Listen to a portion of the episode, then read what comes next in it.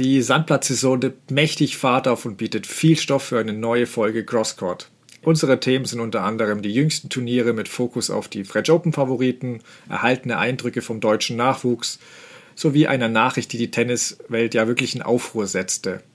Zudem gibt es aber auch den zweiten Teil des Interviews mit dem Djokovic-Biografen Daniel Mücksch zu hören.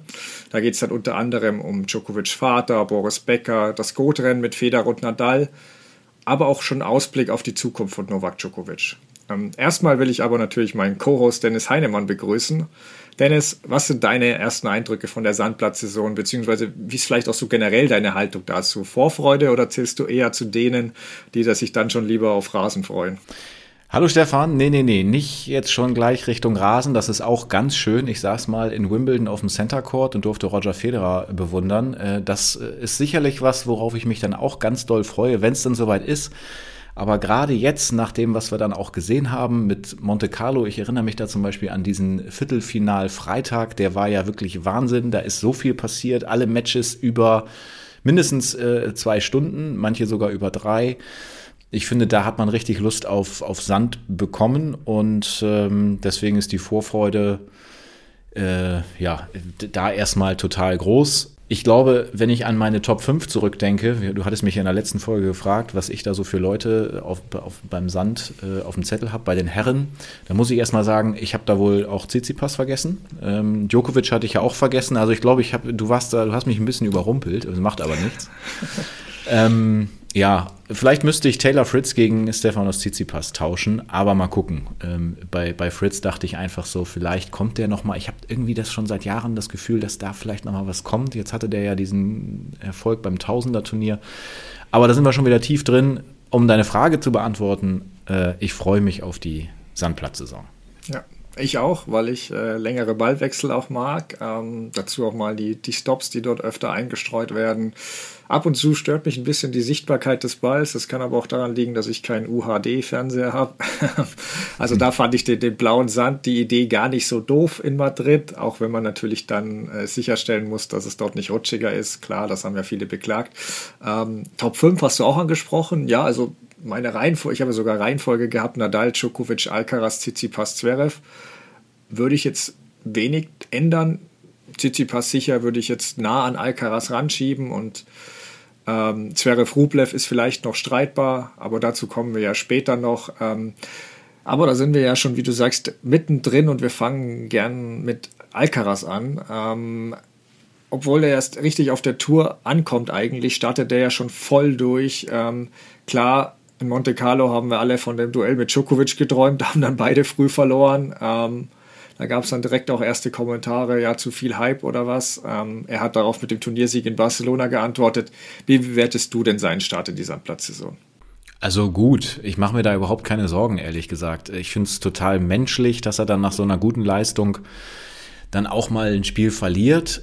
Äh, wobei sein Gegner Korda war ja auch, hatte auch einen, einen, guten Tag. Es war jetzt ja nicht so, dass das irgendwie ähm, eine ganz schlechte Leistung gewesen wäre von Carlos Alcaraz. Er schlägt äh, Tsitsipas in Barcelona, er schlägt auch Alex de Menor, äh, wehrt auf unglaubliche Art und Weise diesen einen Matchball ab. Zwei sind es, glaube ich, insgesamt gewesen, aber eigentlich muss de Menor den ja nur noch wegspielen vorne am Netz.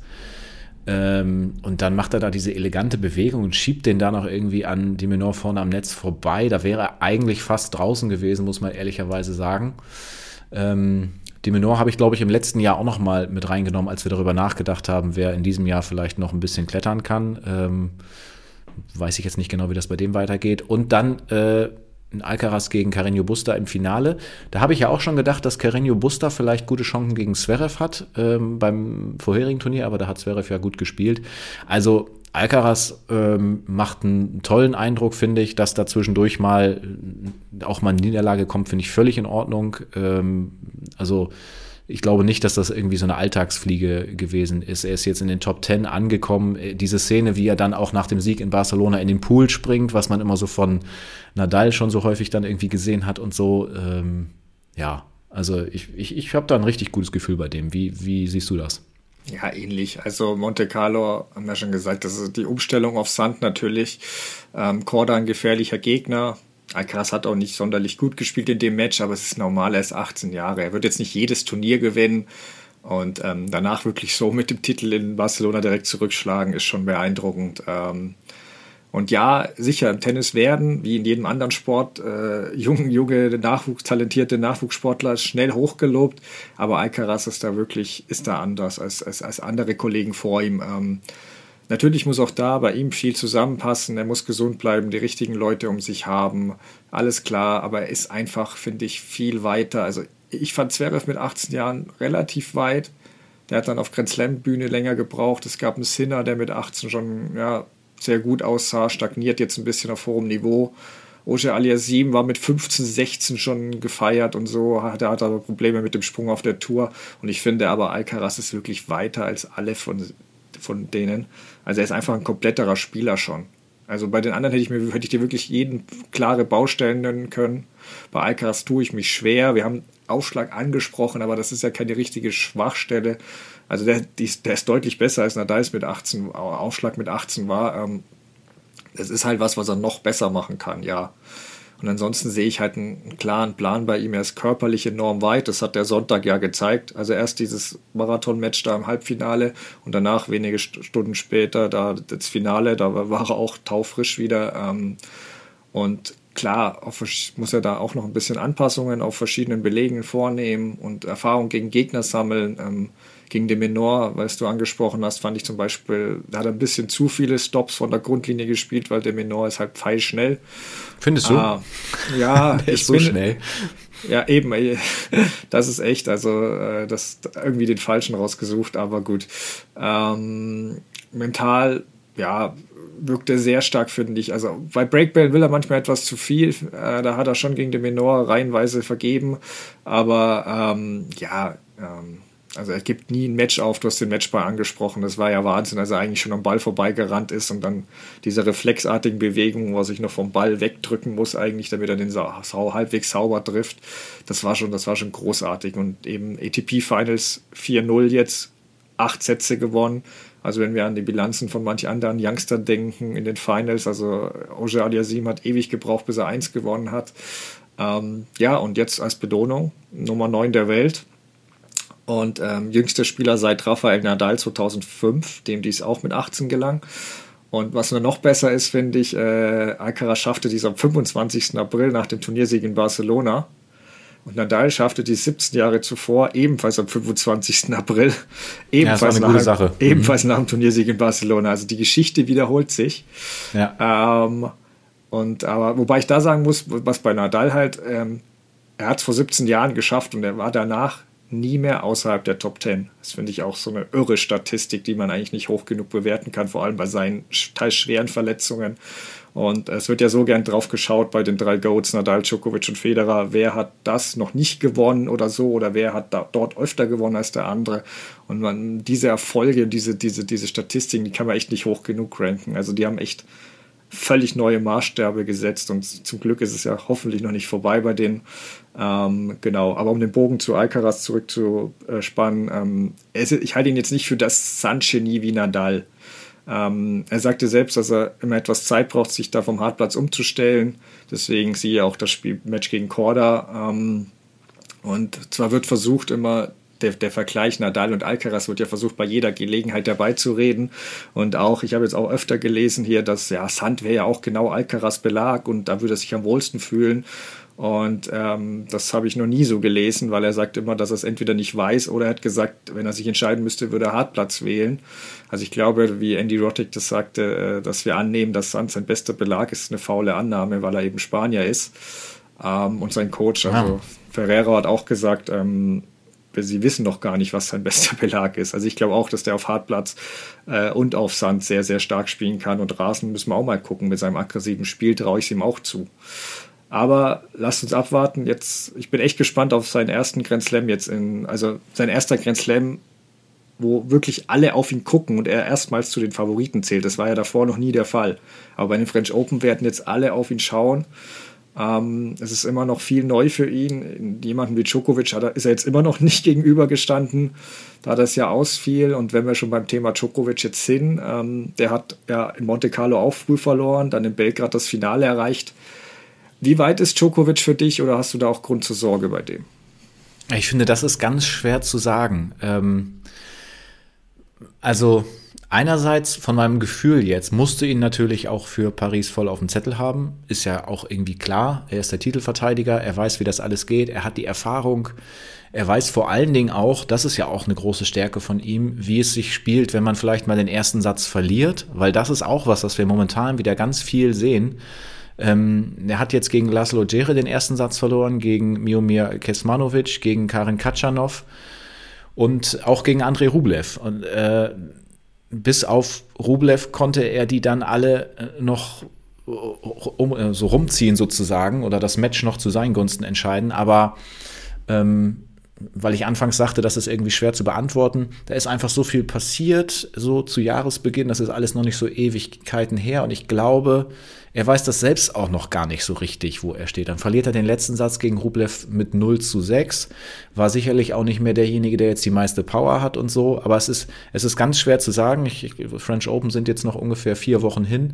Ob ähm, er bis dahin, das, da geht es ja nicht nur ihm so, sondern auch noch Rafael Nadal, sprechen wir auch noch drüber, wirklich dann wieder voll so in diesen Modus reinkommt. Ähm, da werden wahrscheinlich auch so die ersten Runden dann ganz entscheidend sein, um wirklich voll wieder da zu sein auf dem, Sand.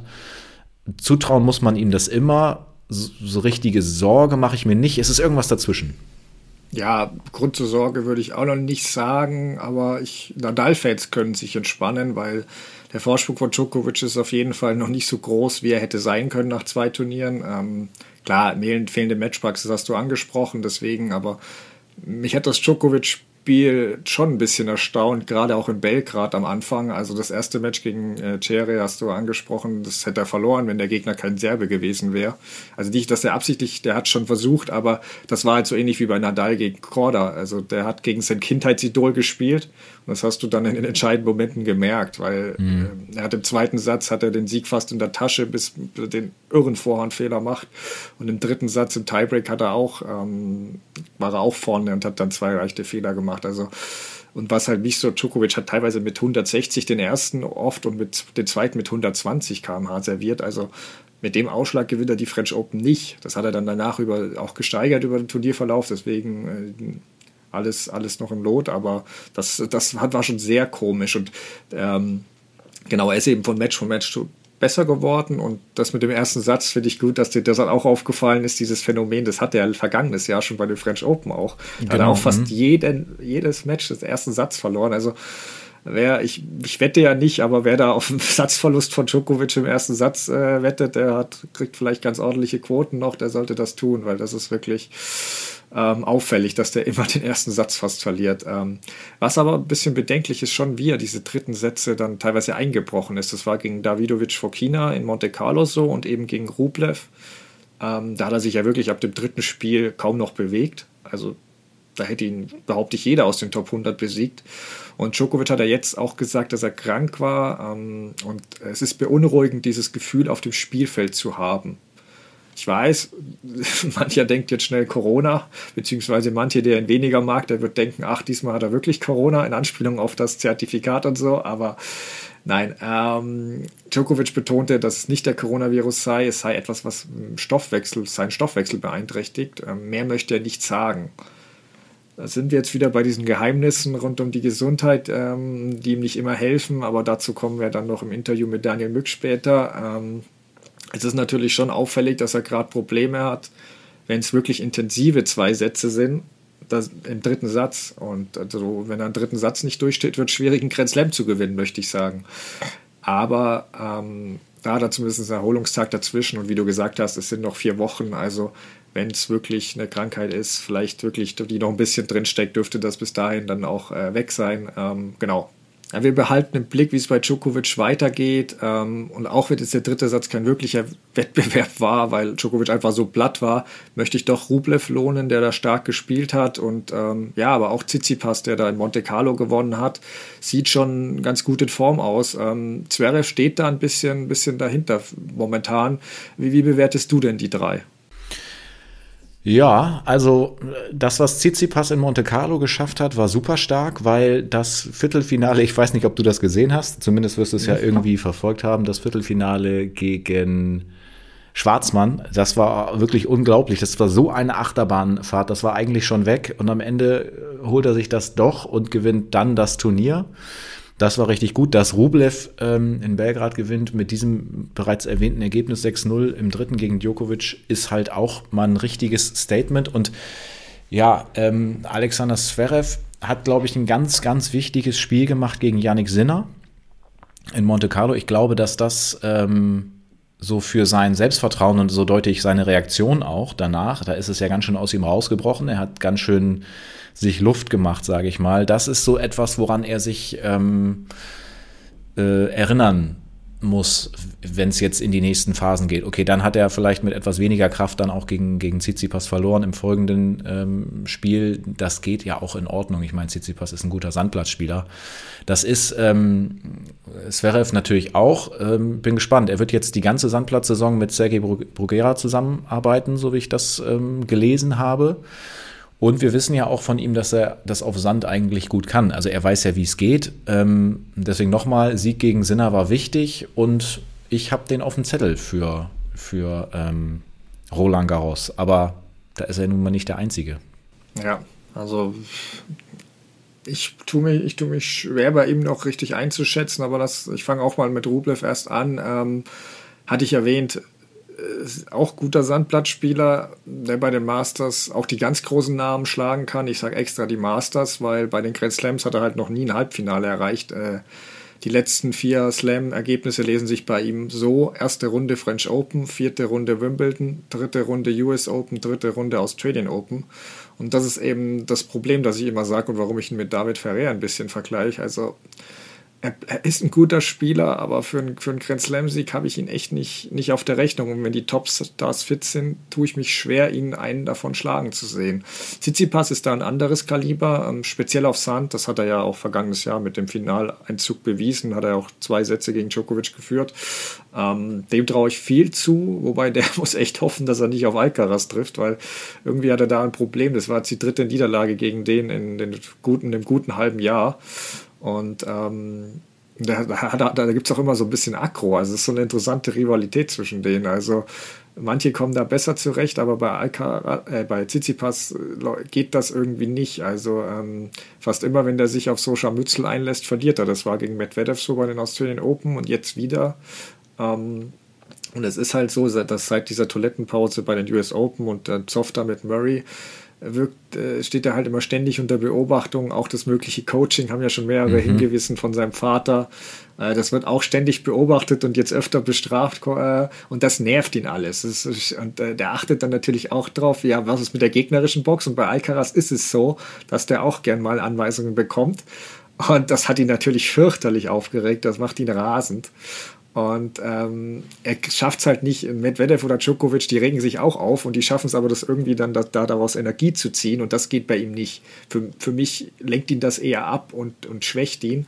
Und deswegen ist irgendwie gerade ein Schlüssel gegen ihn zu provozieren, habe ich das Gefühl. Aber sein Spiel an sich ist auf Sand natürlich äh, super herausragend. Deswegen zählt er für mich auch zu den Top 4 für Paris. Ähm, Zverev sehe ich da aktuell ein bisschen dahinter.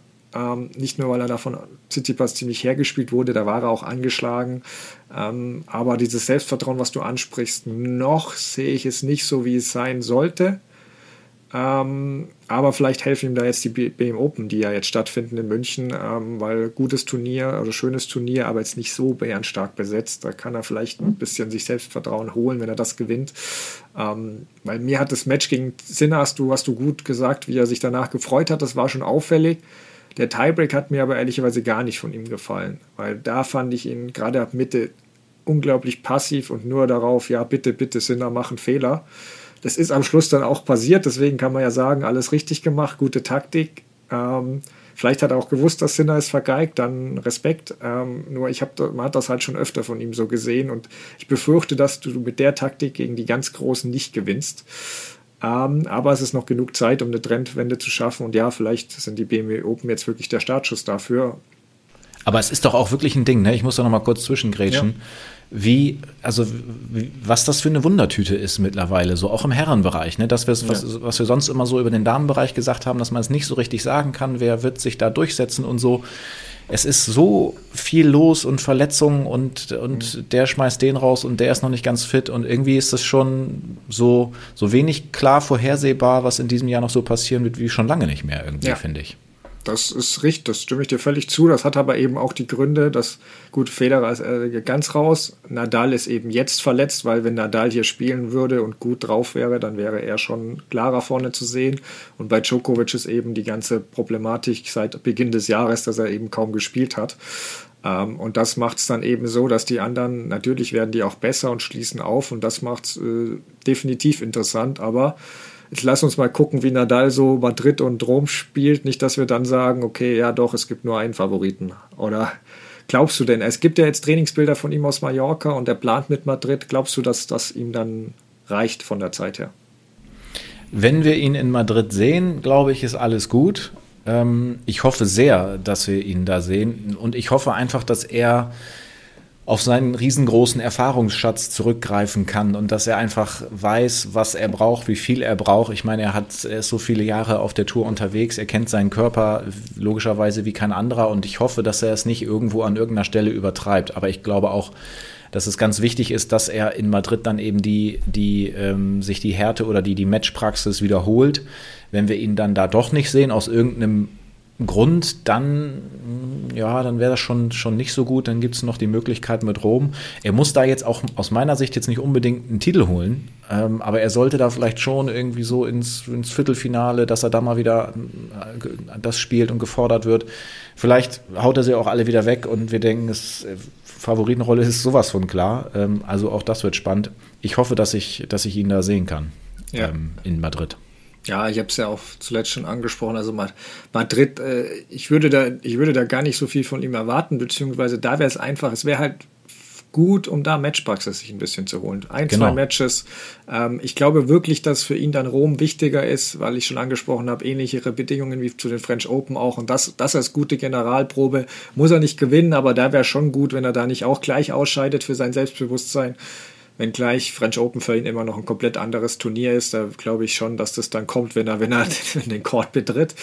Ähm, und der ist halt auch so ein Genie auf Sand, dass ich glaube, dass ich nicht glaube, dass er da drei Monate sich einspielen muss, um sich auf Sand wohlzufühlen.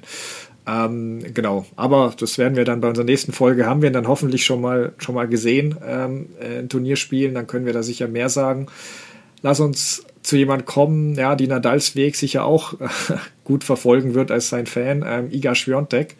Ähm, ich bin ja erstmal zu großem Dank verpflichtet, weil es ein tolles Gefühl, wenn man über jemanden große Prognosen macht und dieser sich dann mal tatsächlich mal bestätigt zur Abwechslung. Ähm, zumindest bis jetzt. Ich gebe zu, meine größten Prognosen waren ja French Open betreffend. Da müssen wir noch abwarten. Ähm, mhm. Aber sie hat mit Stuttgart vierte Turnier in Folge gewonnen, 23. Match in Folge, zwischendurch 28 Sätze in Folge. Ist ja wirklich Serena Williams-Style.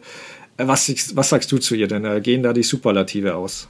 Ja, wir können zum nächsten Thema übergehen, glaube ich. Nein, ähm, das ist wirklich irre. Also Doha, Indian Wells, Miami, Stuttgart.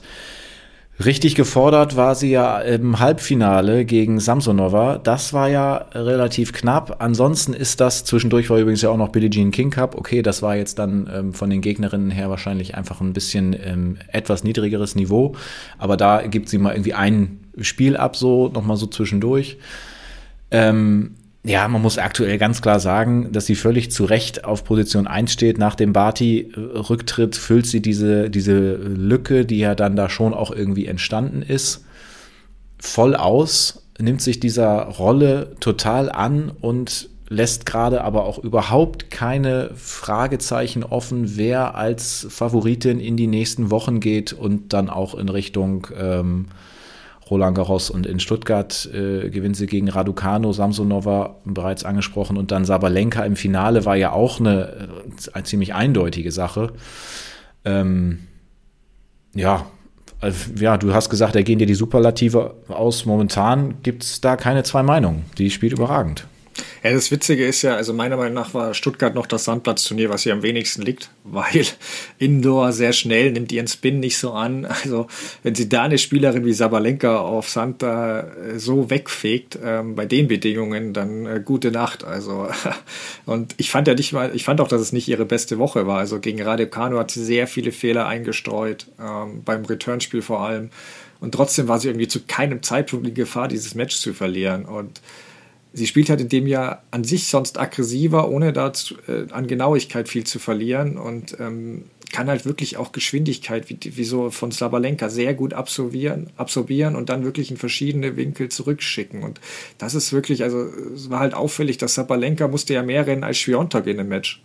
Und wenn das in einem Match der Fall ist, dann, ja, dann wird das nicht gut für Sabalenka enden. Das ist Fakt. Ähm, ja.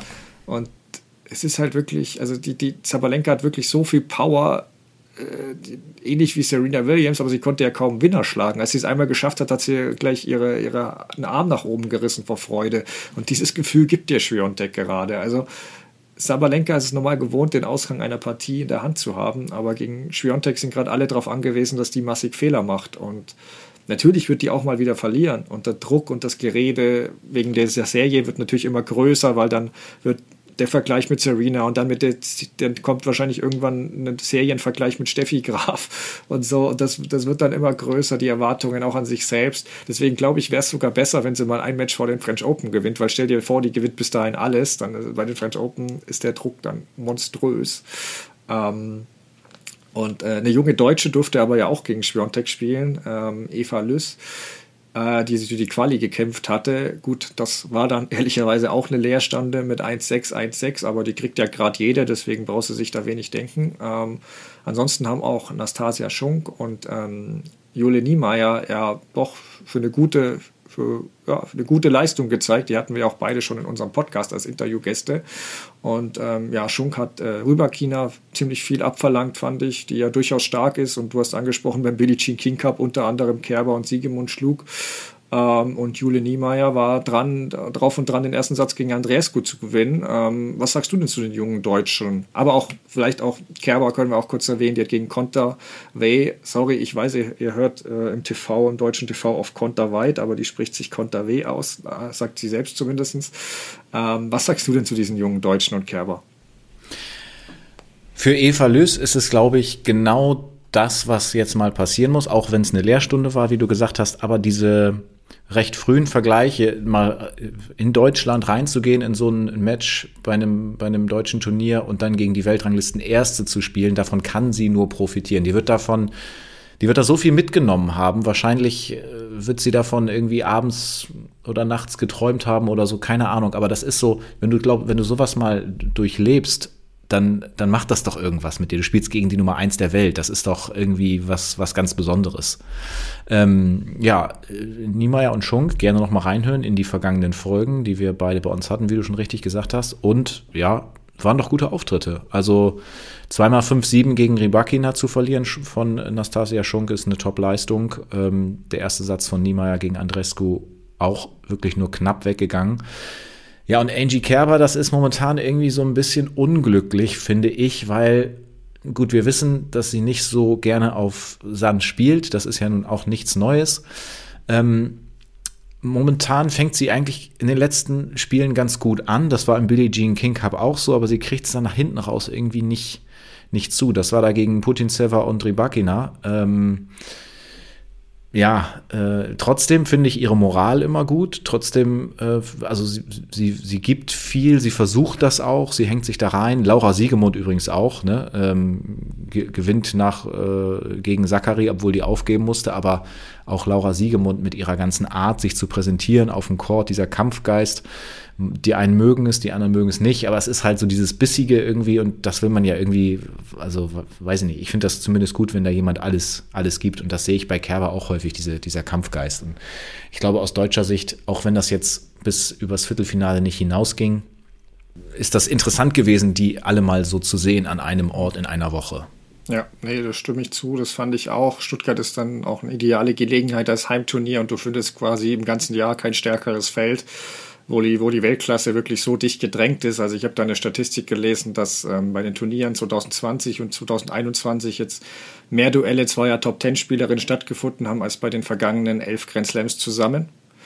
Ähm, das liegt natürlich auch am kleineren Draw, aber ich war da schon öfter Journalist vor Ort und das ist wirklich top organisiert. Die Spielerinnen schwärmen auch von dem Porsche Tennis Grand Prix. Also deswegen, als ich den Draw sah, da äh, auch mit den ganzen jungen Deutschen, da kam schon so ein bisschen trauriges Gefühl auf, da diesmal nicht dabei sein zu können. Aber war leider mit der Arbeit nicht vereinbar. Ähm, jedenfalls schön zu sehen, wie Jule Niemeyer und äh, Schunk auch richtig starke Spielerinnen forderten. Klar, Schunk war zum Beispiel durch die Quali jetzt eingespielter als Rüberkina, die aus Kasachstan äh, angereist ist. Und äh, Andreesco hat man auch gemerkt, dass die ewig nicht gespielt hat und äh, Matchpraxis fehlte. Vom Ranking her war Niemeyer ja sogar mit der Nummer 108 favorisiert, ähm, was natürlich Blödsinn ist. Wir wissen alle, wie Andreesco spielen kann in Topform, das Grand Slam Champion. Ähm, aber das sei nur angefügt, um ein bisschen die Erwartungen da auch ähm, ja, nicht zu groß werden zu lassen, weil die brauchen schon noch etwas Zeit, genau wie Lys. Ähm, aber es war einfach schön zu sehen, dass sie da wirklich mithalten können, glaube ich, auch für sie.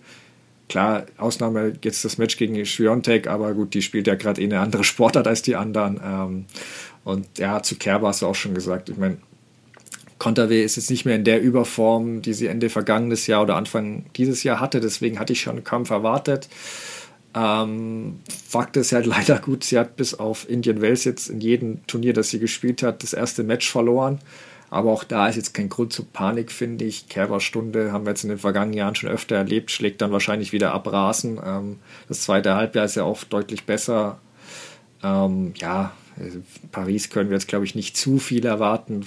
Mal schauen, aber ja, Genau, ähm, Madrid hat es jetzt aber überraschend abgesagt, ähm, dass äh, laut den Kollegen von Tennisnet soll es eine Erkältung als Grund sein. Ähm, ja, komm, Gegnerin Konterwe übrigens hat auch abgesagt und habe ich jetzt auch inter äh, Interesse halber nachgeguckt bei den estnischen Medien, da steht auch eine Krankheit.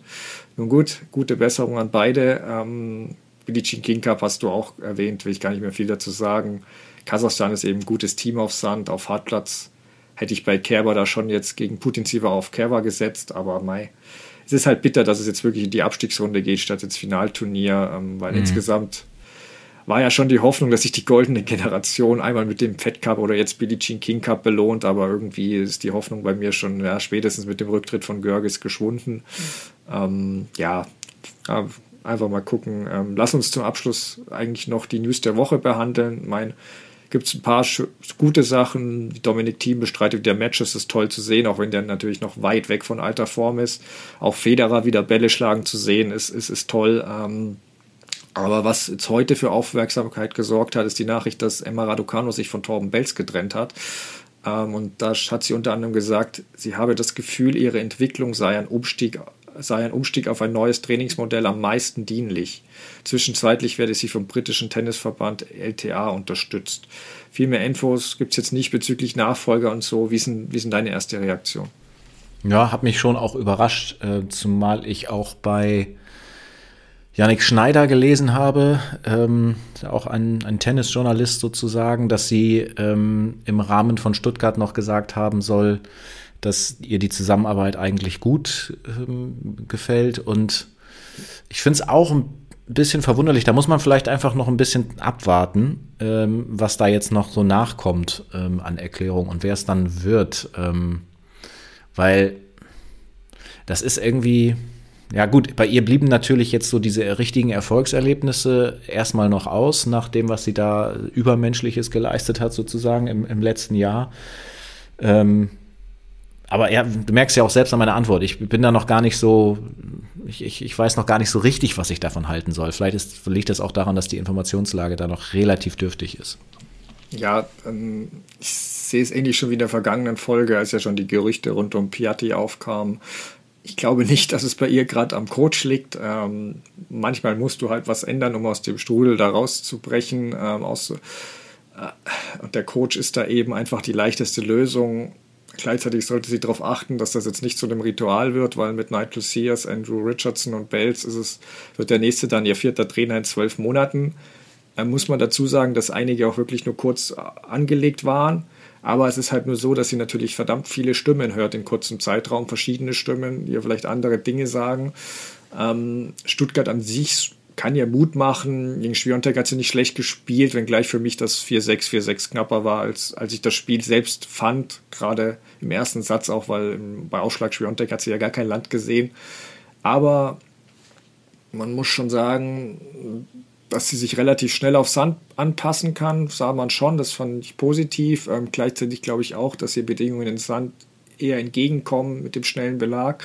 Deswegen klar, muss man mal gucken, wie es da in den nächsten Wochen weitergeht und zur Coaching-Situation, ja, also mal schauen, ob es jetzt Piatti wird. Ähm, eine erfahrene Stimme wäre auf jeden Fall hilfreich. Ob es dann letztlich passt, kann, kann ja keiner vorher sagen. Ähm, lass uns dann wirklich zum letzten Thema vor unserem Teil 2 unseres Interviews mit dem Djokovic-Biografen Daniel Müksch kommen. Ähm, hat ja wirklich für Aufmerksamkeit gesorgt, dass Wimbledon die Tennisprofis aus Russland und Belarus äh, nicht mitspielen lässt. Ähm, Ukrainer begrüßten dies, andere Profis wie Djokovic, natürlich Rublev, ähm, aber auch ATP und WTA haben doch teils entsetzt reagiert und von Diskriminierung teilweise gesprochen.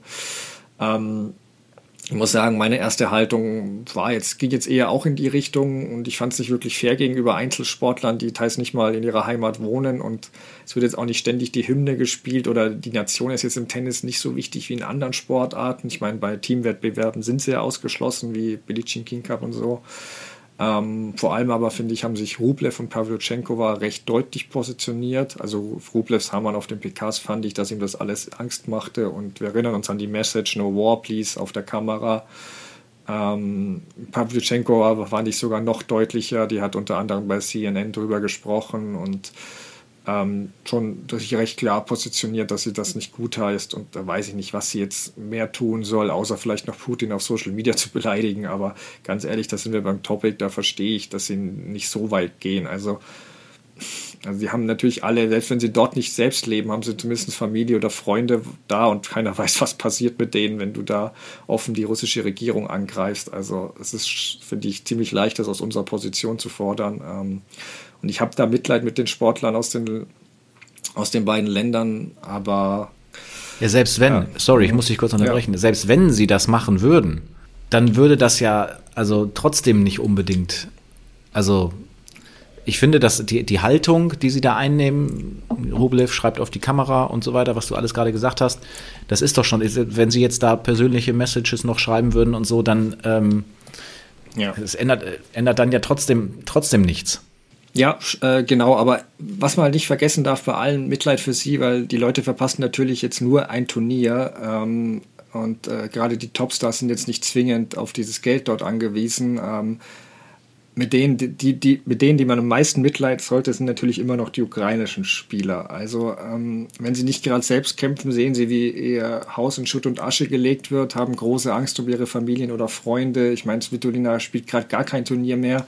Man sollte die, deren Seite schon auch hören. Und wenn man das tut, sind sie der Meinung, dass die Sperre richtig ist wie auch eben in vielen anderen Sportarten, Biathlon und so weiter, ist jetzt auch kein Teamsport. Ähm, ich habe mir da auch ein längeres YouTube-Video von Ilya Marchenko dazu angeschaut, der da auf viele Fragen eingeht, warum es der richtige Schritt ist aus seiner Sicht. Und sie sagen eben, es kratzt sehr wohl Russland und Putin.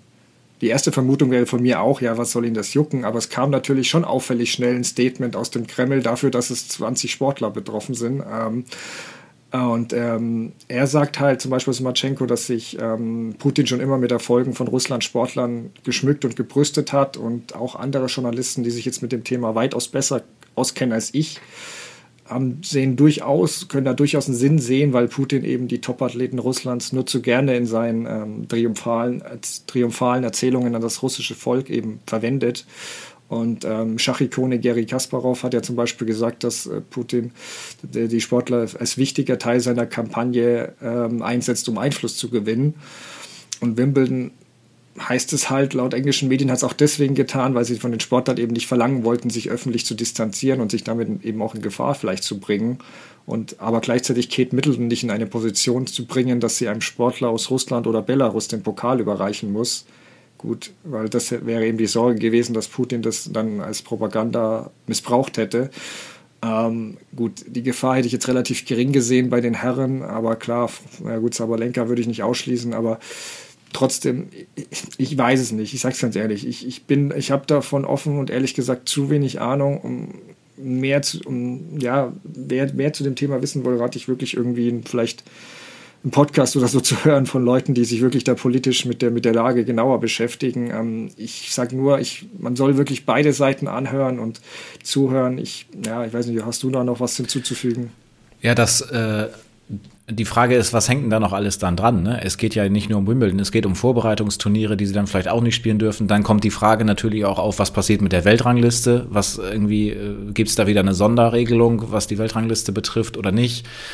Also mein, mein erster Gedanke war ganz ehrlich, das geht gar nicht. Äh, du stell dir vor, du bist Andrei Rublev und äh, schreibst da auf die Kameralinse sowas drauf und willst eigentlich nur Tennis spielen, willst alles andere, äh, bloß keinen Krieg und äh, du darfst dann daran nicht teilnehmen, am, am traditionellsten Tennisturnier, was es auf der Welt überhaupt gibt mit Wimbledon. Und äh, ja, äh, es ist, es ist ganz, ganz schwierig. Ich, ich, ich weiß nicht, weil du das jetzt gerade so angesprochen hast, mit ähm, wie sehr juckt es Putin wirklich und wie hoch ist der sportliche Stellenwert bei ihm oder auch bei den Leuten um ihn herum. Ich kann mir das irgendwie nicht vorstellen, dass, dass ihn das so sehr juckt, dass er dann da äh, kriegerische Handlungen zurückfährt. Das kann ich mir nicht vorstellen. Bin ich natürlich auch der falsche Ansprechpartner, aber ich glaube es irgendwie nicht. Ja, nee, das, das sehe ich wie du. Es geht wohl mehr darum, dass er eben nicht diese Sportler noch missbrauchen kann und ihre Erfolge sozusagen. Aber ganz ehrlich, ähm, das ist einfach eine doofe Situation und traurig, dass wir über solche Entscheidungen überhaupt diskutieren müssen. Ja. Ich, ich, ich, ich sag, mir tut Rublev und Lavlchenkova und alle auch leid. Ich, ich kann es ich so nicht rest, ich will halt nur die ukrainische Seite nicht komplett ignorieren. Ähm, ich, ich lass uns zu, lass uns zu was Erfreulichem kommen, würde ich sagen, weil ich sage, wir können es nicht beantworten. Ähm, äh, das, das, wäre dann Teil 2 unseres Interviews mit äh, Daniel Mücksch, ähm, der ja die Biografie, ja, das passt jetzt natürlich äh, unglücklicherweise, Novak Djokovic ein Leben lang im Krieg herausgebracht hat. Novak Djokovic hat ja auch seine Kindheit im Krieg verbringen müssen. Ähm, und da haben wir, sind wir ausgestiegen mit der letzten Frage von mir, die sich auf den Vater von Novak Djokovic bezogen hat, ähm, der ja nicht nur mit seiner Jesus-Aussage für Aufsehen gesorgt hat und äh, wie Novak das auch sieht. Und ja, was Daniel darauf gesagt hat, das hören wir jetzt gleich. Werbung Anfang. Wie ihr inzwischen wisst, haben wir seit einigen Wochen mit Whoop einen digitalen Fitness- und Gesundheitscoach als Partner. Mit diesem wollen wir sowohl unsere Erholung verbessern, als auch unsere Leistung im Alltag oder natürlich auch beim Sport steigern. Mit den Themen Belastung, Erholung, Schlaf gibt es auch verschiedene Aspekte, zu denen euch Whoop nützliche Erkenntnisse liefert. Und wir wollen uns heute dem Thema Schlaf mal widmen. Dafür könnt ihr in der Whoop-App einfach zur Schlafseite wischen. Ganz oben seht ihr erstmal die Schlafleistung der vergangenen Nacht und was sie eben für euch aussagt. Dennis, was sagt denn Whoop zu deinem gestrigen Wert und was ist dir sonst noch aufgefallen? Ja, wie du gerade gesagt hast, ich bin mal auf den Reiter gegangen, Schlaf oben rechts in der App und da sehe ich eine große 78. 78 Prozent Schlafleistung hatte ich jetzt an einem äh, speziellen Tag. Schlafstunden waren zum Beispiel sechs, ein bisschen mehr als sechs. Der Schlafbedarf hätte bei 7,45 gelegen, wenn man die anderen Werte, die natürlich damit reinspielen, berücksichtigt. Also wie ich mich an dem Tag dann auch belastet habe. Das heißt, meine Schlafleistung äh, lag bei 78 Prozent. Ähm, was ganz interessant ist, ähm, dass wenn man dann auf der Startseite den Schlaf anklickt, das geht nämlich auch, dann kann man ganz detailliert sehen, wie ähm, verschiedene Dinge über Nacht gelaufen sind. Also man sieht zum Beispiel, ähm, wie oft man sich im REM-Schlaf befunden hat, Tiefschlafphasen, wie oft man wach gewesen ist, was es zum Beispiel für Störungen gegeben hat, wie die Effizienz gewesen ist und so weiter. Und ich sehe jetzt hier zum Beispiel mal, ich greife mal einen Wert raus. Störungen in dieser Nacht waren jetzt tatsächlich nur fünf. Ich weiß nicht, wie, wie, wie sieht das bei dir so aus? Ich muss aber auch dazu sagen, das variiert natürlich. Ja, so gut, du hast kürzer geschlafen, deswegen vielleicht auch weniger Störungen, aber selbst ich bin da, ich bewundere dich da bei dem Bereich Störungen. Bei mir ist es im Schnitt da äh, bei 18. Also ich weiß nicht, woran das liegt. Ähm, Dafür habe ich ganz gute Werte bei Atemfrequenz, glaube ich. Und ähm, meine REM- und Tiefschlafphasen werden, sind laut der App stets im optimalen Bereich. Ähm, meine Schlafleistung beträgt übrigens 83 Prozent. Also die war diesmal höher als bei dir, wenngleich ich gerne noch ein bisschen, bisschen noch an die 85 Prozent äh, schrauben würde, weil da, dann heißt es ja wirklich, dass du deine Leistung auch richtig gut abrufen kannst. Dazu kann eben einem auch der Schlafcoach helfen. Was kannst du uns zu dem denn sagen? Ja, wenn man sich den Schlafcoach mal anguckt, da kann man erstmal auswählen, was möchte ich eigentlich morgen erreichen? Möchte ich entweder topfit sein, das sind also dann 100 Prozent ähm, meines äh, Schlafbedarfs, die gedeckt werden müssen, möchte ich 85 äh, Prozent oder nur 70 Prozent? Und dann äh, entwickeln sich dadurch natürlich entsprechende Werte. Man kann eine Aufwachzeit festlegen, dann kriegt man eine empfohlene Zeit zum Schlafengehen mit auf den Weg. Man kann sich auch wecken lassen dann, wenn ein gewisser Wert oder eine Uhrzeit erreicht ist. Also Whoop 4.0 kann auch vibrieren. Und ähm, ja, es macht auf jeden Fall Sinn, abends nochmal drauf zu gucken, weil dann hat man natürlich die Belastung vom Tag mit drin und dann sieht man auch, wie, sie, wie die Zeiten sich so ein bisschen verschieben. Und ja, es ist eine, eine Sache, an der man sich ganz gut orientieren kann. Ja, auf jeden Fall. Und in unseren Shownotes findet ihr jetzt alle nötigen Links, um euch Whoop noch genauer anzuschauen oder wenn ihr wie wir noch mehr über eure ideale Erholung herausfinden und euer volles Potenzial wecken wollt. Dazu bekommen unsere Crosscourt-Hörer und Hörerinnen mit dem Code CORD15, also Court wie der Tenniscourt und 15 als Zahl, sogar noch 15% Rabatt auf eure Whoop-Mitgliedschaft. Den Code müsst ihr einfach dann beim Bezahlvorgang eingeben. Wir würden uns freuen, wenn ihr uns auf diese Fitnessreise mit Whoop 4.0 begleitet – das nächste Mal erfahrt ihr dann mehr dazu, wie es mit unseren Belastungswerten aussieht und welche weitere Verbesserungen wir dank Whoop vornehmen konnten. Werbung Ende. Ja, also das hat mir wirklich niemand in irgendeine Richtung anders ähm, bestätigt und erzählt. Also das, das würde ich auf jeden Fall, jeden Fall sagen, dass er damit überhaupt nicht happy gewesen ist und die ganze Rolle zu seinen Eltern, zu seinem Vater doch relativ schwierig ist. Also auch schwierig geworden ist, muss man ehrlicherweise sagen, dass es auch mit seiner Ehefrau ein bisschen zu tun hat, dass die Jelena Djokovic Probleme mit ihren Schwiegereltern hat und auch da geht es sehr, sehr stark darum, irgendwie, dass die äh, auch um die Ernährung der Kinder. Sie werden vegan ernährt und die Großeltern sind da nicht so begeistert, dass die Kinder schon in dem kleinen Alter vegan ernährt, äh, äh, äh, ernährt werden. Also auf jeden Fall sagen, und es gibt auch Zitate, die, die liefen viel in Serbien am Anfang, dass auch der, äh, die Mutter gesagt hat, wir hätten nie gedacht, dass so jemand mal äh, von Nova geheiratet wird. Also es klingt nicht unbedingt nach äh, einer harmonischen äh, Schwieger-Tochter-Beziehung in diesem Fall. Aber ich glaube auch, dass Novak äh, mit seinem Vater, ähm, er ist irgendwo gehört er noch dabei, aber die leben ja allein schon getrennt. Novak in Monte Carlo, der Vater in Belgrad. Und äh, er hat da einige Jobs, er hat einiges, um, um was er sich tun, äh, kümmern kann im Umfeld vom Novak, hauptsächlich um das Tenniscenter in Belgrad, ähm, wo böse sagen, da kann er jetzt auch nicht wirklich viel äh, falsch machen. Ich meine, die Marke Djokovic in Serbien zu vermarkten oder da irgendwas äh, zu managen, ich glaube, das könnten wir uns auch noch irgendwie alle halbwegs zutrauen. Ähm, ich glaube, dass er da wirklich sehr, sehr äh, unhappy war mit dem, was sein Vater gesagt hat. Ich glaube, ich habe es am Anfang schon mal äh, erwähnt. Ich glaube aber, dass er niemals mit seinem Vater so brechen würde, dass er da öffentlich sagen würde, ähm, das ist Schwachsinn, dass du mir erzählt, was du da erzählst, hör auf, äh, in meinem Namen zu reden oder so. Da ist er dann doch einfach sehr patriarchisch erzogen worden und da ist die Familie für ihn dann äh, ein gewisses Heiligtum und ich glaube, dass er, dass er da seinen Vater öffentlich nicht angreifen würde. Ich habe auch mit vielen äh, serbischen Kollegen, Tenniskollegen gesprochen.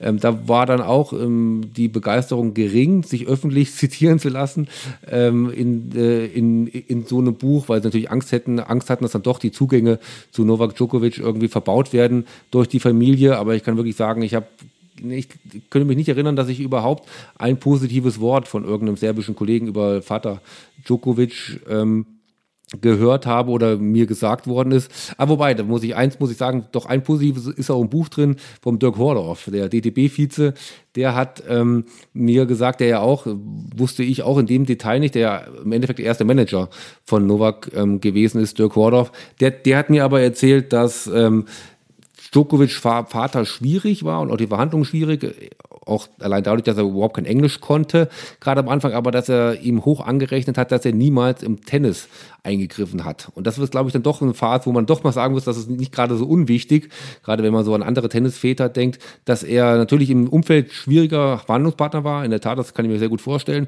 Aber dass er jetzt keinem Trainer gesagt hat, du musst irgendwie mehr Rückhand Cross trainieren oder du musst mehr den, Kick irgendwie bei Novak rausholen, weil da hat er ganz klar erkannt, das kann ich nicht. Ich habe selber, haben die, hat die Familie null Tennis-Historie und dass er da sozusagen niemals sich angemaßt hat, den Trainern zu sagen, ähm, wie sie trainieren und wie sie zu arbeiten haben. Also das ist dann immerhin noch ein Positivum, was man, glaube ich, bei Papa Djokovic finden kann. Jetzt haben wir eine ganze Menge gehört über den Vater von Novak Djokovic. Lass uns noch mal kurz rüberschwenken auf Boris Becker. Das war ja aus deutscher Sicht nun auch damals eine super interessante Sache, diese Zusammenarbeit. Vielleicht müssen wir dazu sagen, heute ist der 10. April. Boris Becker ist ja nun auch die Frage, wie das da alles weitergeht. Können wir jetzt noch nicht sagen. Ähm, aber hast du äh, vielleicht eine Anekdote oder irgendein besonderes Bild im Kopf, wenn du an diese Zusammenarbeit, an diese Zeit denkst, ähm, Novak Djokovic zusammen mit Boris Becker? Fällt dir da irgendwas ein? Ja, da fällt mir sofort der Beginn, der Beginn der Zusammenarbeit ein. Da gibt es äh, 2013 ähm, im Spätherbst äh, für uns alle die, die in Deutschland, in den deutschen Medien tätig sind, glaube ich, noch dieses äh, traumhafte Bild von Boris Becker mit der Fliegenklatsche auf dem Kopf bei in der Oliver Pocher Show.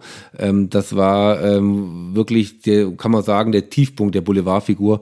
Boris Becker bis dato muss man ja fast sagen, es könnte in wenigen Wochen der nächste, der absolute Tiefpunkt kommen, aber das war ja die Phase, wo Boris wirklich nur noch eine Witzfigur war und von einer Show zur anderen äh, Boulevardshow äh, gereicht worden ist. Und dann kam ja wirklich wenige Wochen später die Verkündung, wo wir ja alle erstmal gefragt haben, äh, ist das ein Aprilscherz? Äh, ist ja eigentlich Ende des Jahres, dass ein Boris Becker Trainer von Novak Djokovic wird. Das konnte man sich ja wirklich überhaupt nicht vorstellen. Und da gab es dann die, ähm, die äh, die Anekdote, dass äh, Boris äh, mit seinem heftigen Twitter, Twitter rein angekündigt hat, er hätte eine große Nachricht zu verkünden, kurz bevor er bei Wetten das äh, zu Gast war, damals noch von Markus Lanz moderiert und alle natürlich damals dachten, ja, vielleicht ist seine damalige Frau Lilly wieder schwanger und das will er dann da verkünden und es war wirklich völlig fernab, dass er da verkünden wird, dass Novak Djokovic, dass er jetzt Novak Djokovic trainiert, aber das war der Fall. Also er wollte bei Wetten das bei Markus Lanz verkünden, ja, ich bin der neue Trainer von äh,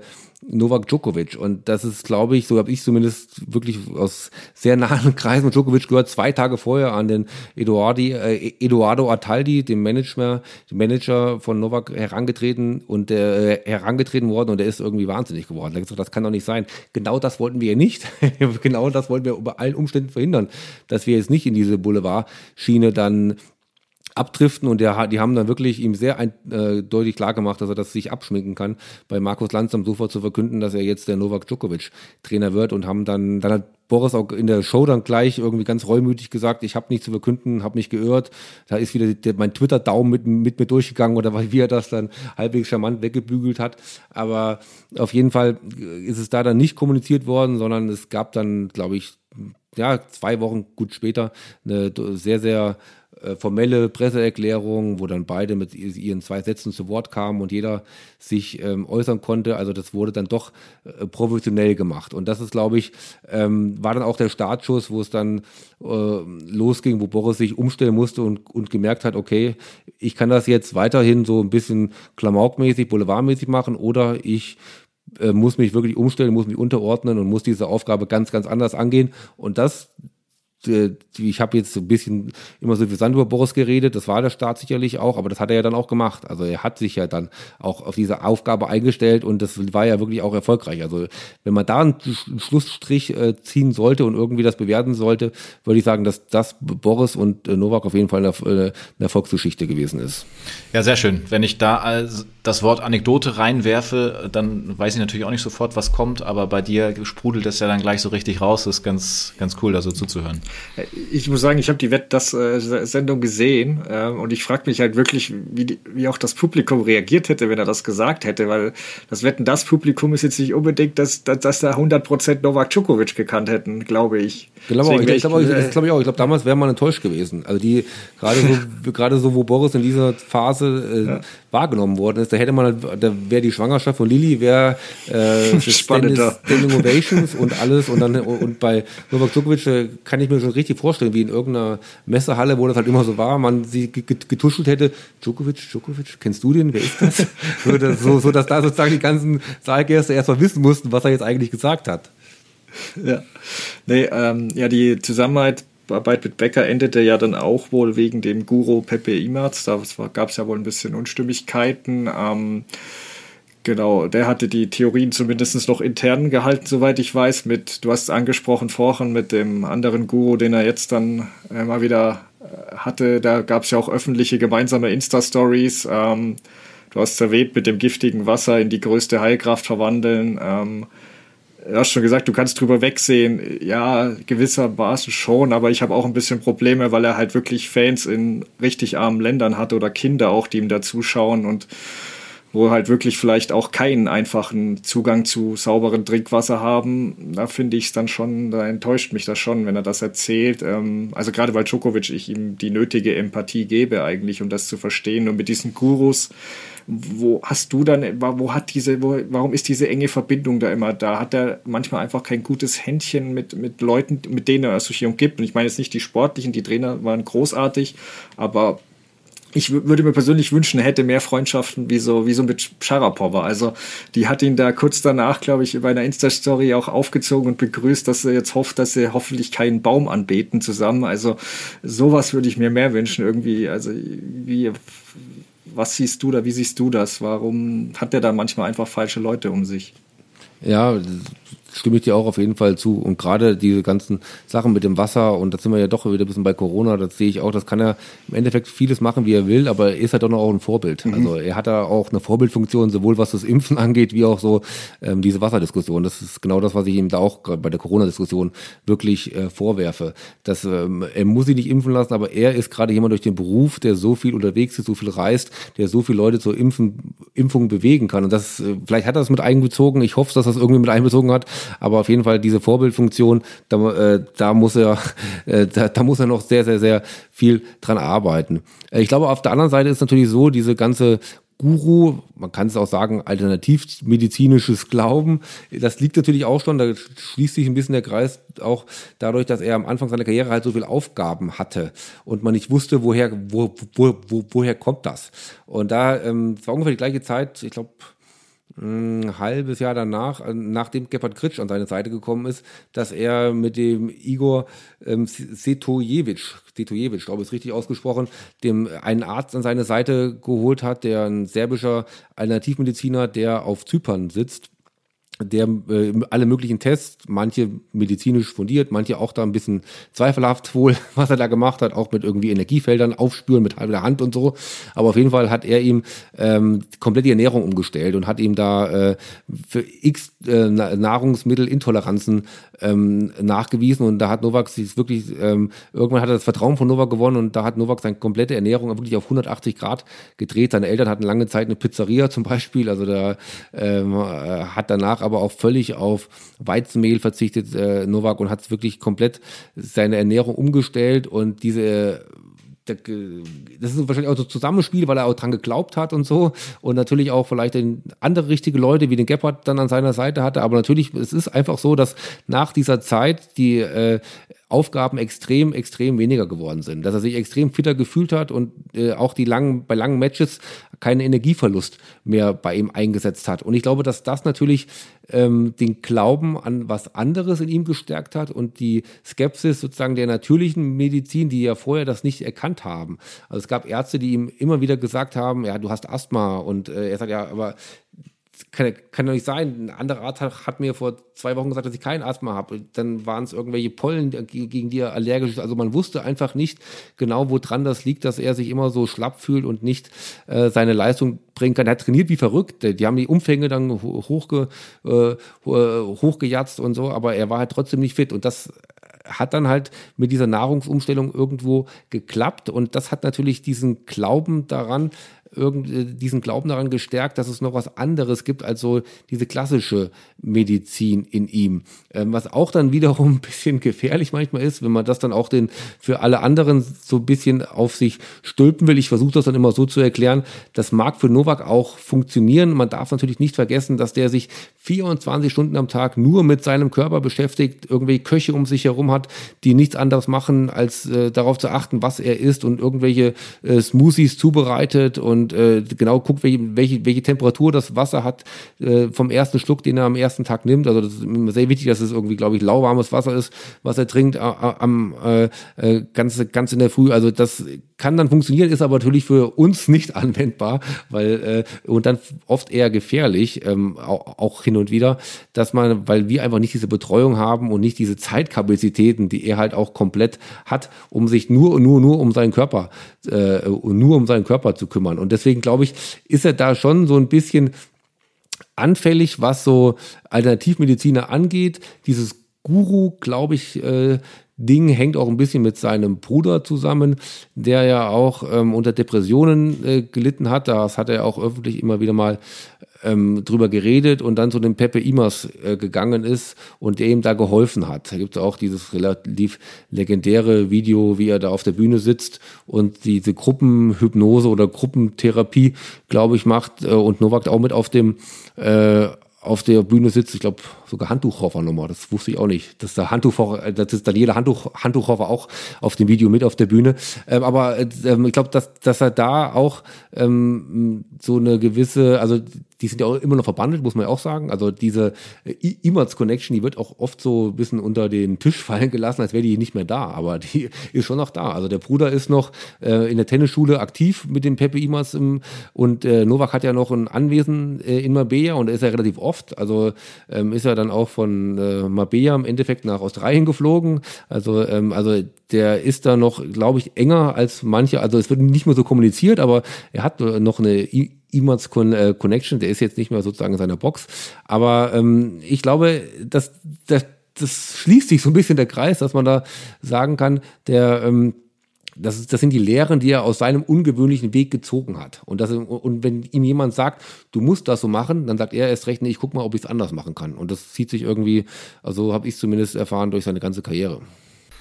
Jetzt haben wir viel über private Dinge so gehört. Also ja, also auch so Ernährung macht ja auch jeder so, wie er meint. So, ähm, lass uns in dem Bereich nochmal vielleicht ganz kurz ein bisschen bleiben, wenn du darüber nachdenkst, ähm, wie Novak Djokovic ansonsten so privat wahrgenommen wird. Ich meine, wir kennen ihn auf dem Platz natürlich alle, rastet auch mal gern aus oder leistet sich auch mal irgendeinen Fehltritt, ist emotional und so, hat aber ja dann in der Gesellschaft äh, immer auch wieder so total schöne Dinge, ist spendabel, es gibt tolle Szenen wenn er irgendwas mit Kids macht oder vom Balkon winkt, wenn da unten welche spielen. Würdest du sagen, das ist, äh, ist es ja wohl das, das, das Geringste, das ist ja wohl das, das, das Mindeste, was er machen muss mit seinem Standing? Oder wie empfindest du ihn und das, was er macht im privaten Bereich? Ja, ich finde es, manchmal finde ich es zu gewollt. Also gibt aber, mir fällt ja immer gleich ein, könnt ihr auch vielleicht nochmal sagen, wie ihr seht, diese, ich weiß nicht, ob es dieses Jahr wieder machen wird, die Herzen, die er in den Sand gemalt hat bei äh, Roland Garros, die äh, fand ich immer schwierig. Also das, äh, das fand ich irgendwie, ähm, das wirkte für mich nicht authentisch und auch diese Geste, wo er dann sozusagen die Herzen so in jede Ecke des Publikums irgendwie rausschüttet, da, also wirkte für mich irgendwie komisch. Also, weil ich, also das, das war für mich auch wieder sowas, wo er zu gewollt sozusagen nach der Liebe gegriffen hat und es irgendwie äh, äh, schwierig war. Es gab andere Momente, das hat das viel besser funktioniert. Auch ähm, nach seinem nach seiner Niederlage ähm, oh, Jahreszahlen bin ich schlecht gegen Stan Wawrinka bei den French Open, wo er dann auch die Ansprache auf Französisch im Finale gehalten hat, wo ihm dann die Tränen gekommen sind, wo er dann Standing Ovations bekommen hat vom französischen Publikum. Wenn man das Gefühl hatte, man kann dem diesem unscheinbaren Djokovic ein bisschen mal in die Seele gucken, da hat er dann oft gepunktet. Also man darf ja auch nicht vergessen, er hat ja auch gepunktet bei den US Open, als er gegen Daniel Medvedev äh, letztes Jahr verloren hat, wo er dann vor dem letzten Ballwechsel fast so völlig aufgelöst auf der Bank saß und äh, man wirklich gemerkt hat, der ist gerade total nervös, der, der, der steht neben sich, es funktioniert nicht und so und da ähm, ähm, der, der hat schon Momente, wo man das Gefühl hat, er ist authentisch und man könnte, man, man könnte ihn relativ einfacher noch gerne haben oder überhaupt gern haben, wie man es auch, äh, wie man das auch immer sagen will. Natürlich gibt es auch Sachen, die er so im Stillen macht, die äh, ähm, super sind. Also ähm, ich glaube, er war einer der ersten, der bei den australischen Bus Buschfeuern ähm, sehr, sehr viel gespendet hat und die Novak Djokovic Foundation, mit der ich mich natürlich auch dann für das Buch intensiver beschäftigt habe, macht natürlich auch großartige Sachen in ähm, in Serbien, äh, in Serbien ist es sowieso, das darf man auch ähm, immer nicht vergessen, es ist Wahnsinn, wie präsent der da ist. Wenn man allein da ähm, am Flughafen landet, hat man das Gefühl, er ist der Staatspräsident. Ne? Da gibt es äh, Plakate noch und nöcher. Ich glaube, es gibt, ich habe äh, einmal war ich da, glaube ich, allein drei äh, oder vier äh, Fanshops äh, gezählt. Also das ist nichts, wenn man im, Vergleich, im Vergleich zu dem, wie Bayern München präsent ist hier in München. Also ähm, da, da hat er natürlich schon eine äh, herausragende gesellschaftliche Stellung und die kommt er ähm, da schon wahr. Das, das, das, das muss man ihm, glaube ich, schon zugutehalten. Also er, er kommt schon dieser Verantwortung, die er hat, äh, in, in, in Serbien karikativ wahr. Ähm, an der Vorbildfunktion in der Tat weltweit kann man noch arbeiten.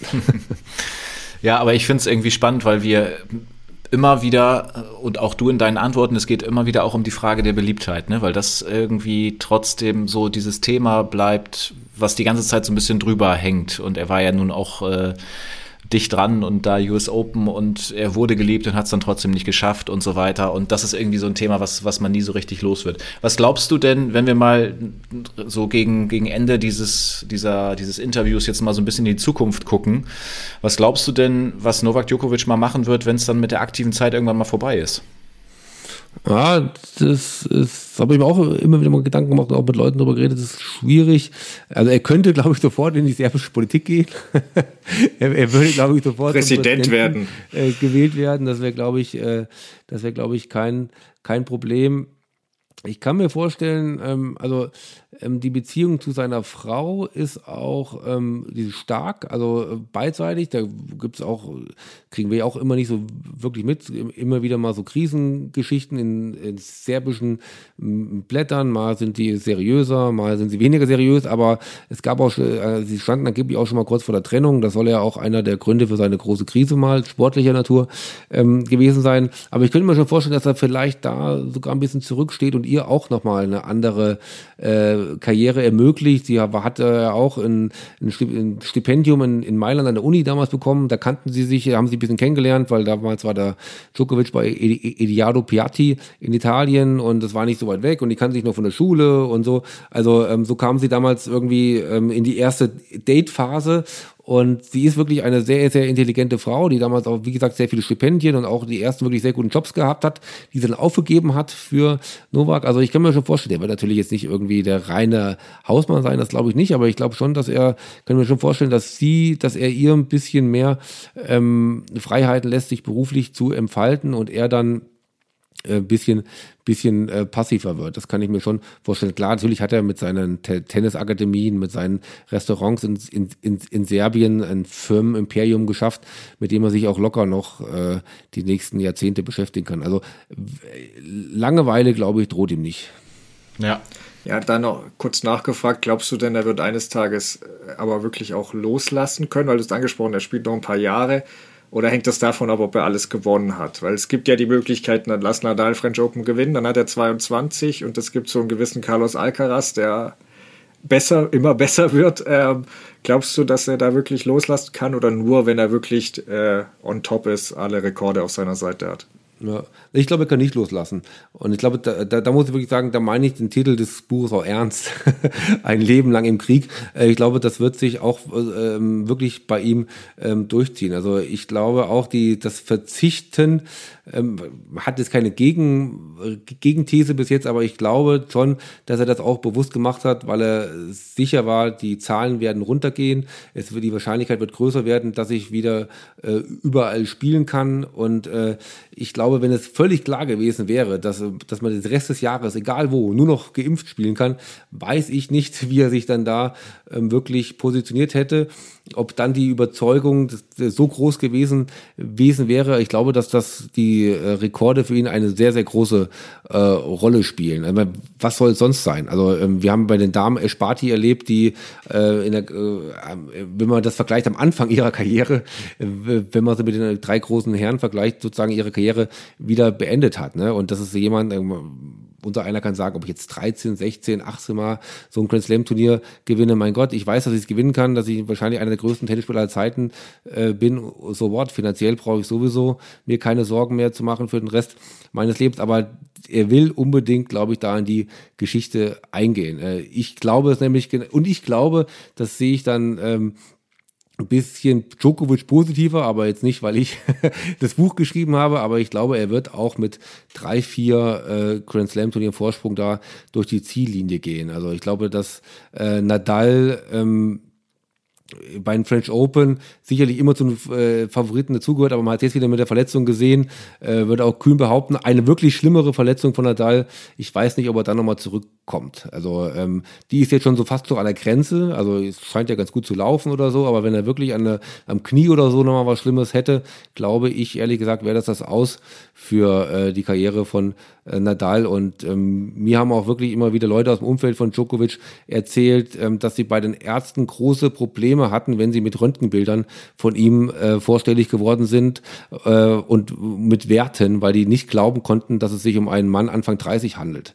Und ähm, weil sie, weil die immer gesagt haben, das kann nicht, der Mann muss Anfang 20 sein. Also und, und die wirklich dann beteuern mussten, nein, das ist, das sind die äh, Werte von, äh, von Djokovic. Und ich weiß, das hat mir Gebhard Kritsch auch erzählt, dass Djokovic zu ihm am Anfang gesagt hat, du musst jedes Training so entwerfen, die Intensivität so steuern, dass ich auch mit 40 Jahren noch absolute Weltklasse spielen kann. Und das, äh, deswegen glaube ich einfach, dass die Zeit dafür Djokovic spielt, dass er ähm, also locker noch vier, fünf Jahre, glaube ich, spielen wird. Äh, habe da vor kurzem auch mal immer wieder mal so ein Ranking gemacht, was ich glaube in vier, fünf Jahren, wie die Top 3 aussieht in der, in der Tenniswelt. Und ich glaube, ehrlich gesagt, dass er da noch dazu zugehört. Natürlich super spannend wird das sein, wie er sich jetzt zum Beispiel gegen Alcaraz oder so schlagen wird. Das kann ja der Fall sein. Wir haben es schon gesagt, wir nehmen am 10. April auf. Äh, ähm, kann ja sein, dass er im Viertelfinale jetzt in Monte Carlo auf ihn trifft. Wäre natürlich ein super Highlight.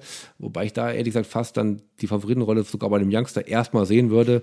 Monte Carlo war es nie eins seiner absoluten Lieblingsturniere ähm, von Novak. Aber ich, wie gesagt, ich glaube, Novak wird da noch einige äh, Jahre spielen und ich glaube, dass er sich auch diesen Rekord schnappen wird. Und ganz kurz, das will ich, das will ich zumindest noch sagen. Ich habe auch mit keinem Ex-Profi, es wollte sich nicht jeder oder Profi, die jetzt aktuell gegen ihn spielen, wollte nicht jeder da sozusagen offiziell auch das bestätigt haben. Hat für mich jeder, hat zu mir gesagt, der größte Spieler aller Zeiten ist Novak Djokovic. Also das fand ich auch erstaunlich, ähm, dass die Profis das sozusagen so sehen, weil für die dann doch ähm, das Ranking der Wochen an, an Nummer eins eine extreme Rolle spielt, weil das natürlich immer so ein bisschen diese Jahresleistung, Karriereleistung ein bisschen mehr in sich äh, trägt und äh, ähm, sie natürlich auch immer das Gefühl hatten, dass der einfach auf jedem, irgendwann auf jedem Belag, egal gegen wen, wenn alle ihr Top-Tennis gespielt haben, er der Beste gewesen ist. So haben es mir zumindest sehr viele erzählt.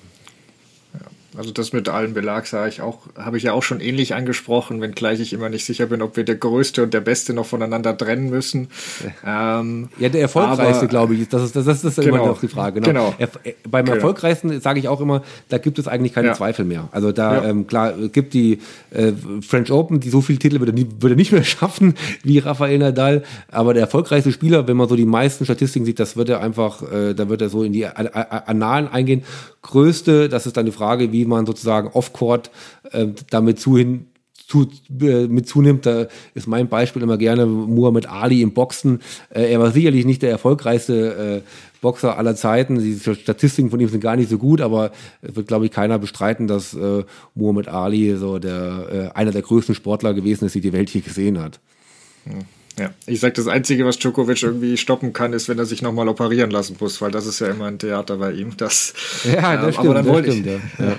da wollte ich eine letzte Sache dann noch, ähm, weil du es schon angesprochen hast, da können wir dich natürlich nicht äh, gehen lassen, ohne das noch die Australian Open. Ähm, wir haben ja beide ausführlich, Dennis und ich, schon darüber diskutiert und sind auch der Meinung, dass da Tennis Australia viel verbockt hat. Ähm, aber Djokovic gab jetzt sicher auch nicht immer ein glückliches Bild ab, ähm, angefangen mit dem ja fast naiven Instagram-Post, finde ich, der alles ins Rollen brachte. Ähm, wie bewertest du denn das Kapitel? Hat, hast du den Eindruck, dass es noch immer an ihm nagt oder wird ihn das jetzt noch stärker machen? Ist er jetzt wieder in so einer Trotzphase deswegen?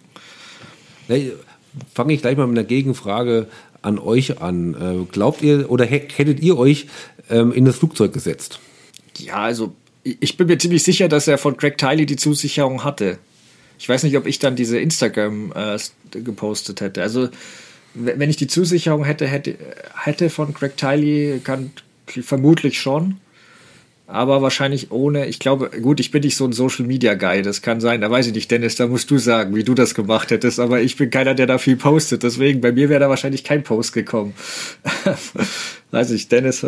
Ja, das war vielleicht irgendwie auch so ein, ja, weiß ich auch nicht, so ein jetzt erst recht Ding irgendwie, ich zeige euch das jetzt allen und am Ende kriege ich das doch hin. Aber um auf die Frage zu antworten, ich glaube auch, dass ich hingeflogen wäre, weil ich das eigentlich so ähnlich, wir hatten da ja schon drüber gesprochen, weil ich das eigentlich so ähnlich sehe wie du, Stefan, äh, dass er, also ich glaube nicht, dass er hingeflogen wäre, wenn er das, wenn er das nicht gehabt hätte, quasi die Zusage. Daniel, wie siehst du das?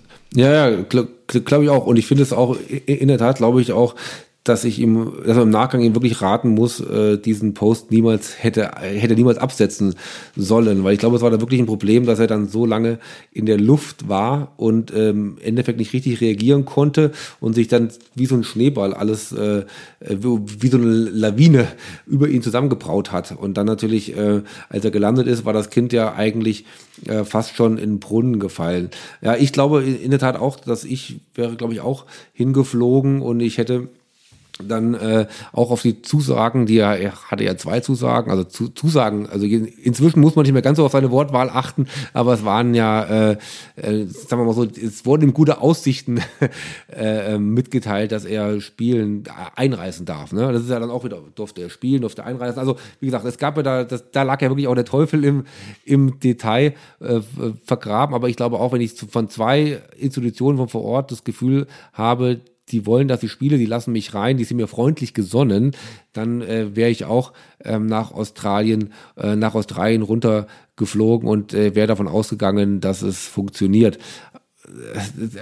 wir fangen natürlich dann schon wieder an, auch die ganze Vorgeschichte zu, zu beleuchten. Äh, wie hat er sich dann aber in Belgrad verhalten? Wie war das bitte? Wann war der Test? Und wie, äh, ähm, wie, wie war das Labor? Was war das für ein Labor, wo, wo er es gemacht hat? Also ich glaube schon, er hat es da ein bisschen so auf die Spitze getrieben. Also wenn er davon, ich habe es einfach ähm, von vornherein nicht verstanden, aber das gehört ja auch zu seiner Strategie, dass er so seinen Gesundheitszustand äh, am liebsten überhaupt nicht mehr kommentieren möchte, dass er dazu gar nichts mehr sagen will. Er hätte einfach viel, viel früher sagen müssen, ich spiele bei den Australian Open mit und ich, äh, wenn, wenn ich die Zusicherung habe, ich darf rein, äh, einreisen, dann äh, fliege ich hin. Und so hat er das wie so ein Geheimnis gemacht und äh, man hat das Gefühl gehabt, dadurch wurde sozusagen diese, diese Brisanz immer, immer noch schlimmer. Und äh, ähm, da ist einfach kommunikativ auch von seiner Seite extrem viel falsch gelaufen. Von seiner Seite würde ich sagen, es war sehr dumm teilweise, wie er es gemacht hat. Es war naiv, wie er es auch teilweise gemacht hat. Aber ich glaube auch, dass da die australischen Behörden kein gutes Bild abgegeben haben. Ich bin jetzt kein äh, großer Insider der australischen Innenpolitik, aber was man so gelesen hat, war es ja auch so, dass der australische das ist das, glaube ich, Premierminister, glaube ich, ähm, ja auch, äh, ich weiß nicht, ob die Wahl jetzt schon wieder war, aber der ja auch wiedergewählt werden möchte und da auch eine gewisse Härte der Bevölkerung irgendwie demonstrieren wollte, was die Corona-Verordnung und so angeht. Also da ist auch so ein bisschen dann dieses Rat der äh, wirklichen Politik, Wahlkampfpolitik geworden in Australien. Also eine Verkettung der unglücklichsten Umstände. Also ähm, das ist wirklich so, ich glaube, glücklicherweise werden wir das hoffentlich nicht mehr so erleben. Daniel, jetzt haben wir viel gesprochen. Ähm, wir wussten ja auch nicht so ganz genau, man überlegt sich dann ja so ein paar Fragen und wie lange geht das. Und es war ja sehr, sehr intensiv, was natürlich auch an deinen, an deinen recht langen Antworten lag, aber ist natürlich auch super interessant für uns und auch für die Crosscourt-Hörerinnen und Hörer. Eine letzte ganz kurze Frage will ich dir noch stellen. Ähm, die ist eigentlich vielleicht die einfachste, vielleicht aber auch die schwierigste Frage. Und zwar, wenn du nur ein einziges Wort hättest, um Novak Djokovic zu beschreiben, ist vielleicht ein bisschen falsch gesagt, was du ihm geben würdest. Du darfst dir nur ein einziges Wort aussuchen. Welches fällt dir ein? Äh, überlege ich kurz. Ich, ich schwanke zwischen zwei.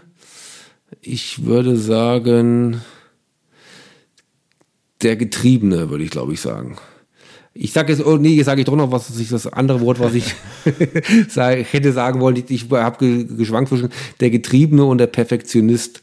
Perfektionist ist ein bisschen, posit ein bisschen positiver äh, gesagt, aber ähm, ist für mich einfach, ähm, dass jemand sich so einer Sache von Kindestagen an unterordnet und das bis heute sozusagen in seinem Kopf eigentlich im Endeffekt böswillig gesagt nichts anderes existiert als dieses Getriebene, finde ich einfach ähm, außergewöhnlich und deswegen versuche mit, mit der Versuch eine kurze Antwort. Meine Antwort lautet der Getriebene. Gut. Dann vielen Dank für deine Zeit. Ähm, Novak Djokovic, ein Leben lang im Krieg vom Werkstattverlag, könnt ihr online kaufen oder noch besser vielleicht euren örtlichen Buchladen unterstützen. Ähm, wir können es nur empfehlen. Danke dir, Daniel. Ich danke euch, wirklich. Vielen Dank. Ciao, ciao. Ciao. Djokovic der Getriebene. Ja, das passt doch, finde ich, ganz gut. Ähm, bei der Grand Slam-Prognose muss man, glaube ich, noch abwarten, wie sich jetzt auch Alcaraz entwickelt und vor allem auch, was in Paris passiert. Ähm, das kann ja nochmal große Auswirkungen haben. Wir werden es weiter verfolgen und ja, melden uns dann in zwei Wochen schon wieder. Ähm, danke fürs Zuhören heute und bis dann. Tschüss.